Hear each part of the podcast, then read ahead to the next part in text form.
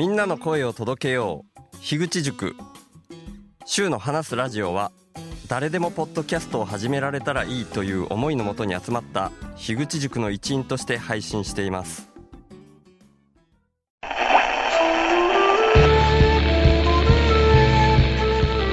週の話すラジオショートバージョン。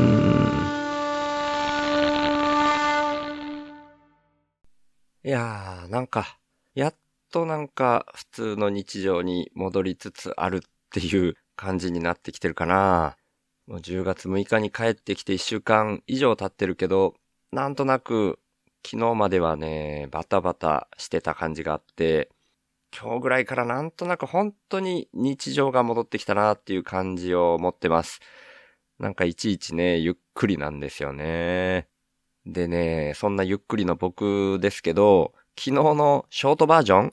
時間としては24分半なんですよね。24分半がショートバージョンってどういうことだよっていうツッコミが入っても全くおかしくないんですけど、本編の中で自分でショートバージョンって言っちゃってるし、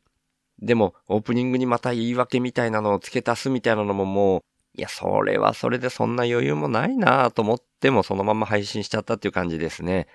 まあ、僕以外の方はそんなに気にしてないかもしれないですね。はい。そんな感じの、全然気にしないでもいいことを気にしちゃうっていうのが HSP ですね。っていうようなところで行きましょう。週の話すラジオ話すは手放すの話す。まだ起こってない未来のことは心配する必要はないんだみたいな話もあって、でも一生ビビリで生き続けることが確定している僕にとっては、それを裏返してメリットに変えていくような生き方しかできないんでございます。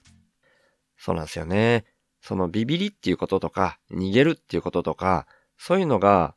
悪いわけじゃないんですよね。イメージとして悪いみたいに思われちゃうけど、いや、もっと言うと、いい悪いの悪い善悪すら、ただの特性ですらないみたいな考えもありますけど、まあ、それちょっと今回喋っちゃうと長くなっちゃうんで、また今後に譲るとして、今日は昨日、インプッターの方々で宣伝とか内容が漏れてた方々をザザザーっと一気に話して、それで24分半になっちゃったっていうとこあるんですけど、それでもね、一個だけ漏れてたことがあって、最後にエコーもつけて読み上げたみっちゃん。しょうまさんとセラビさんところの長男のみっちゃんですけど、そのみっちゃんの宣伝したいことっていうのを聞くの忘れてたんですよね。それでそのことを忘れてました。何か宣伝したいことないですかっていうふうに、しょうまさんとセラビさんに DM で送ったんですね。そしたら、セラビさんの方から、ツイートの方のリプライにですね、宣伝はなかなか説明が難しく、もうしばらくお待ちくださいっていう風にお返事くださいました。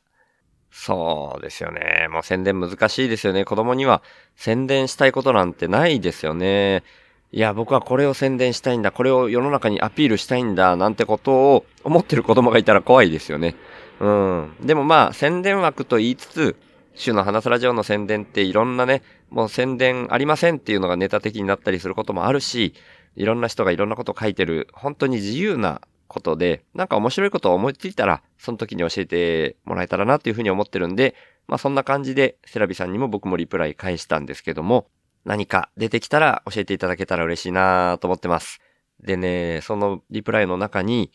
シューシャンじゃなくて、シューさんと呼べるように何度も練習してるので、きっともう忘れないと思います。あ、これは僕が昨日の配信の中で最後の読み上げでみっちゃんって呼び上げるときにエコーをかけたんですよね。で、そのエコをかけたことでみっちゃんがそれが嬉しいみたいで何回も聞きたがるっていう風に書いてくれてたのを僕が嬉しいなと思って、これで次行った時にもみっちゃん僕のことを覚えててくれるかなって書いたので、それに対するリプとして、きっともう忘れないと思いますって書いてくれたんですね。で、まあ、シューシャンってね、な、シューっていう車種書だから、やっぱそれに続く言葉としては、シューシャンってなっちゃうんでしょうね。まあ大人になってからそういうの気づけないですけど、子供はそういうの直感的にやってるから、シューサンっていうよりもシューシャンになっちゃうんでしょうね。でも僕なんかもうちっちゃい頃からシューちゃん、シューちゃん呼ばれてたから、もしなんだったら、シューちゃんでもいいです。まあね、子供が大人にしゅうちゃんって呼ぶのは呼びづらいかもしれないけど、もしそんな風に呼んでもらえたら僕は逆に喜びますんで、一応そういう風にここで話させていただきます。みっちゃんもしよかったら、しゅうちゃんって呼んでね。よろしくお願いします。で、昨日もインプッターさんのことをずっとお話しする回みたいになったんですけど、またですね、今朝、インプットが新たに入れてくれた方がいましてですね、それもやっぱご紹介ということで今日も紹介会になりますね。僕の喋り方がちょっと長いからっていう感じですけど、もうご存知、大気は常にカッコつけていたいの大気くんですね。まあ最近週の話すラジオを聞き始めたみたいな方にとっては、え、大気くんとか知りませんけど、みたいに思ってる人もいるかもしれないですけど、もう、大輝くんは、ポッドキャストを始められて、樋口塾に入ってっていうその流れの中では、割ともう初めの方から、すごく仲良くさせてもらっていて、しょうまさんと一緒に、別番組の、シューとショーの未知のりへの道のりの方に、真っ先にゲストに来てくれたのも、大輝くんだったし、週の話すラジオの方でも何回もゲストとして出てくれてますね。そんな僕の中でもすごく、いつもね、考え方が違って、もうあまりにも僕と大輝くんの考え方が違ってびっくりみたいなところもあるし、一緒だと思ったら全然違ったとか、二人が一緒だねと思って喜んで喋ってたら、客観的に聞いてたしょうまさんが、うん？ちょっと待って、これもしかしたらずれてないみたいにして深掘ってみたら実はずれてたとか、そんなところがね、あるんですけど、それでもお互いに多分、なんかこう、すごく大きな流れの中では、一緒の方向に向かってるんじゃないかなっていう風に、お互いに感じてるんじゃないかなって、僕の方では思ってる、まあ、大事な大事な友達って僕は思ってるんですけどね。そんな大輝くんからですね、ペイペイの残高で1200円っていうのが今朝入ってきたんですね。で、そのペイペイの残高としては1200円っていうのを送ってくれたっていう感じなんですけど、実はこれにも経緯があって、これは10月8日ですね。DM でお疲れ様です。このバリスタいりますか？メルカリで売ろうと思ったんですけど、シュウさんネスカフェ飲んでたと思ってって言うんで、写真付きで、バリスタ大輝くんがおそらくは使っていたんでしょうね。ちょっと僕バリスタがなんかすらよくわかってなくて、なんとなく僕コーヒーメーカーみたいなやつかなみたいな。で、それのなんか、すげえグレードアップ版でバリスタっていう名前なのかなとか、もうほんと知識がないからそんなレベルなんですけど、これ Amazon でリンクを見たら、15,700円で売られてるようなやつですね。それをいりますかっていうお話だったんですけど、僕はそのコーヒーメーカーだと思い込んでたんで、いつも飲んでるのはインスタントだから、これは使えないだろうと思ったっていうのが一つ。で、もう一つは、パソコンとかスマホとか、ま、使ってるから、もう完璧じゃないんですけど、基本的に僕ね、冷蔵庫の電源も抜いちゃったみたいに、電化製品をなるべく使わなくしてるっていうところがあるんですよ。そういう理由があるから、今回は大丈夫っす。必要としてる人のところに流しちゃってくださいっていう風に返してたんですね。そしたら、大輝くんから、これもインスタントコーヒーなんですよって、でも、それは置いといて、しっかり電化製品でした。はい、わかりましたっていう風に返してくれてたんですけど、実際にその後、そのバリスタをメルカリで売却できたみたいなんですね。で、今朝はその PayPay の受け取り以来のメッセージの中で、こないだのバリスタ無事売却できました。思いのほか送料が高く、メルカリの手数料も差し引いてこの金額になっちゃいました。こないだ栗原さんからのインプットもありましたけど、コーヒーにでも使ってください。それか、たまにはフェアトレードの美味しいコーヒーも。っていうメッセージがついた受け取りのリンクだったんですね。で、まあ、受け取り完了させてもらって、本当にありがとうっていうふうに返したんですけど、そのバリスタが送料とかも高かったし、手数料も差し引いてっていう形で1200円になったっていう、その貴重な1200円をね、全部僕に回してくれたんだねっていうところで、お礼も言ったんですけど、たまにはフェアトレードの美味しいコーヒーもって大輝くん書いてくれてたんですけど、ちなみに今僕ね、伊沢さん経由でヒロロさんから送ってもらったフェアトレード、これは過去に話したこともあるんですけど、そのコーヒーをちょうど飲んでるタイミングだったんで、たまにはっていうよりはいつも今はフェアトレードのコーヒー飲んでるなとは思ったんですけど、ただね、これ正直、本当にぶっちゃけ正直なんですけど、普段、そのフェアトレードのコーヒーを飲み始める前のネスカフェ、インスタントをいつも飲んでたんですけど、それとのね、味の違いはわかんないかもしれないんですよね。だから、正直味の違いはわからないかもっていう風に書いたんですけど、そしたら大輝くんも、ふふ、実は僕も違いがあまりわかってません。味が違うというのはわかるんだけど、どっちも美味しい、笑い。だけどなんだか心が美味しくなる気がしてますって書いてくれてて、でね、これは本当にでも、そういう感じはありますよね。まあ、金額が高いから美味しいって感じるっていうような効果って結構あると思うんですけど、高級な食べ物屋さんに行ったら美味しく感じるみたいなのもあるかもしれないけど、それとは別で、このフェアトレードで公平な取引をしてちゃんとそのコーヒー作りに関わってる人もみんなウィンウィンというか、みんなが公平な中で作られてきて、それが流れてきたコーヒーを飲んでるんだなっていう感覚になるから、それが味に反映されるような感じがする。心が美味しくなるっていうのが、そういう感覚があるのかなと思って、そこはすごく大輝くんと感覚全く一緒なんじゃないかなって、あの、言葉の定義とかを深掘っていくと、二人とも全然違って面白かったりはするけど、なんかそういうフェアトレードとかそういうことにすごいいいよねっていう風に感じる感覚みたいなのはめちゃくちゃ一致してる気がしてるんですよね。だから、ああ、やっぱり大輝くんだなっていうところも感じながら、そんな風な大輝くんから、今回のバリスタも売却したものを全部送ってもらってっていうことで、すごくありがたいなと思ってます。で、このバリスタの一連の流れ、手法で話しちゃってもいいかなっていう風に返したのについては、話してもいいですよ。バリスタをスーパーカーに変えて、金額もゼロを4、5個付け足してかっこよくしてくれてもいいですよ。果たしてそれはかっこいいのかって自分で書いてますけど、いや、スーパーカーだったら俺いるって言ってるかもしんないから成り立たないかも、みたいに返したんですよね。スーパーカーっていいですよね。僕ちっちゃい頃に、ランボルギーニカウンタックとか、ランボルギーニミューラみたいなのが流行ってて、それがドーンと出てる下敷きだったりとか、ミニカーとかでもね、ランボルギーニカウンタクとかめちゃくちゃかっこよかった記憶があるから、もしスーパーカーだったら僕飛びついてたかもしれないですね。で、スーパーカーはかっこいいっていう風に僕返したんですけど、これね、未だに僕ちゃんと意味わかってないんですけど、大輝くんが、バリスタがちょうどよくかっこつけれました。笑いって返してくれたんですよね。で、ちょっとあんま意味がわかんなかったから、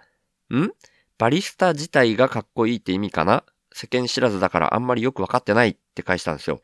バリスタっていうね、これがコーヒーメーカーなのかなぐらいに思ってたから、本当にね、ちゃんとわかってないですよね。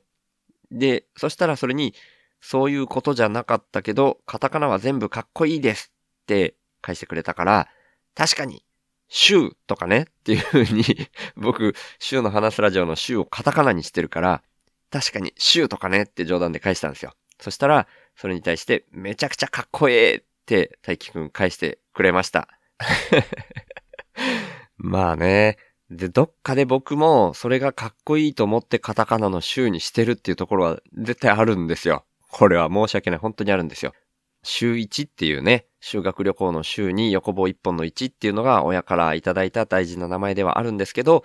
なんかそれで週1、3とかって言われるよりは、週って呼ばれたいな。もう週3って呼ばれることが多いけど、本当は週って呼び捨てにされるぐらいが一番いいな、みたいに思って、大学に入学した時点で週って呼んでくださいってみんなにお願いしたみたいな過去もあったりして、自分でやっぱりカタカナの週っていうのは、それがいいな、かっこいいなと思ってそうしたっていうところがあるから、めちゃくちゃかっこいいって大輝くんに言ってもらえて、めっちゃ嬉しかったです。大輝くん、ありがとうございます。ちょっと何についてのお礼なんだみたいな話になっちゃいましたけど、そのバリスタを売って、最後に残った1200円っていうのをそのまんま回してもらえても本当に感謝しかないです。大切に使わせてもらおうと思います。大輝くん本当にありがとう。なんか、大輝くんとか、たまちゃんとかもそうだけど、短期的なスパンでは、頻繁に喋ってるっていうわけじゃないんだけど、ずーっとこう、寄り添ってるなーみたいな感覚を持ってるっていう意味では、大輝くんも同じだなっていうふうに僕は思ってるんですね。なんで、まあこれからも、なんかの機会があったら、対談とかもまたやれたらいいなっていうふうに思ってます。その時にはまたよろしくね。今日はそんなところですかね。っていうようなところで、週の話すラジオ、略して週報は、HSP っていう先天的なビビリとして生まれた僕、週が、ビビリだからこそ問題の根本原因に意識が向いて、最終的には個人単位じゃなく、世の中全体の問題点にビビりが反応しちゃうこと、それを発信することに僕の生きる役割があるんじゃないかと思って、そんな僕の意識を日々発信する番組です。僕からは今の世の中が滝壺に向かう船みたいな環境問題をはじめとした社会課題が加速度的に大きくなってるっていう風に感じられてるんですね。だから僕がビビりすぎるせいでできたメタ認知というか、そこから来る意識と問いを投げるみたいな感じがこのポッドキャストの位置だと思ってます。僕はそんな滝壺に向かう船みたいな状況は間違いなく人間が作り出していることだと思ってて、人口自体加速度的に増えていることもあるし、人間の欲望も大きくなりすぎてるっていうふうに感じてます。で、その原因として人間の欲望を増幅させてしまうような特徴をだんだん強めてきてしまっているお金っていうものが一つあると思っていて、そんなお金みたいな何かが入ってこないと、インプットされないと自分からもアウトプットを出さないよみたいな交換条件的なインプットが先な構図も感じてます。だとしたら、アウトプットが先な構図に逆転させることで、滝壺に向かうスピードが緩和されるんじゃないかなって思ってます。で、そんなアウトプットが先っていうイメージなんですけど、生きていくために最低限のことで満足するみたいなのも大事だと思っていて、だから僕はこの手放すをテーマにしてるんですけど、僕は幸せっていうものは相対的なものでしかないっていうふうにも考えてて、人との比較って意味じゃなくて、自分個人の単位で見たときに、沈んだ状態からちょっとマシになって浮かび上がってくる。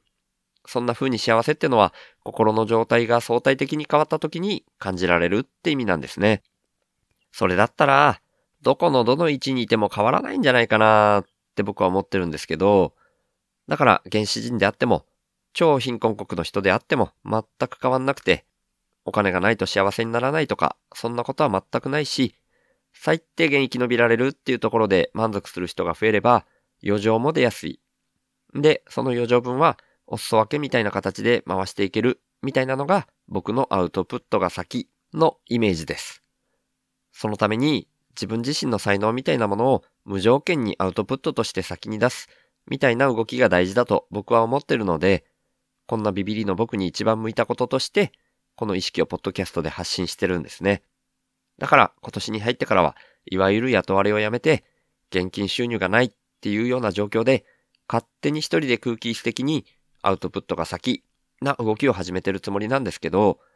まあ世の中っていうのはそんな簡単に変わるもんじゃないので、僕の貯蓄が尽きるのが早いか、そんなアウトプットが先な循環の社会が来るのが早いか、みたいな状況になってますけど、そんな僕が最低限の資質で暮らしながら、アウトプットが先なこの動きを続けるために、週報インプッターっていう名前で、スポンサーの権利の販売を始めました。1ヶ月に100円以上の定期購入の形式ですけど、週報インプッターになってくれた方は、初回は週報内で僕が宣伝させていただいた上で、公式サイト内に掲載します。加えて、1ヶ月に数回程度ですが、番組の最後にラジオネームの読み上げをさせていただきます。僕は数年前から、なるべくお金を使わない生活を徐々に徐々に進めてきたんですけど、今の僕の1ヶ月の支出額は約5万円です。それに対して今は35人の方から週報インプッターとして毎月サブスクでいただいている形になってまして、その合計月額は6901円になってます。皆さん本当にいつもありがとうございます。そんな週報インプッターの入り口は概要欄にありますので、もし本当に心から購入したいっていうふうに思われる方がいらっしゃいましたら、ぜひよろしくお願いします。ただ僕としては、そんなアウトプットが先で循環する社会が来ることの方が大事だと思ってますので、これももしよかったら、週の話すラジオを SNS 等で投稿とか拡散とか、あとはポッドキャストで喋ったりとか、そんな風にしていただけたらなーって思ってるんですけど、週の話すラジオを聞いた方が自分なりの深いレイヤーからメタ認知して自分の生き方を見直すみたいな機会が少しでも増えたら僕にとってそれが一番嬉しいです。ということで、週の話すラジオをいつも聞いてくださってる方、今日初めて来てくださった方、本当に感謝してます。ありがとうございます。ではまた。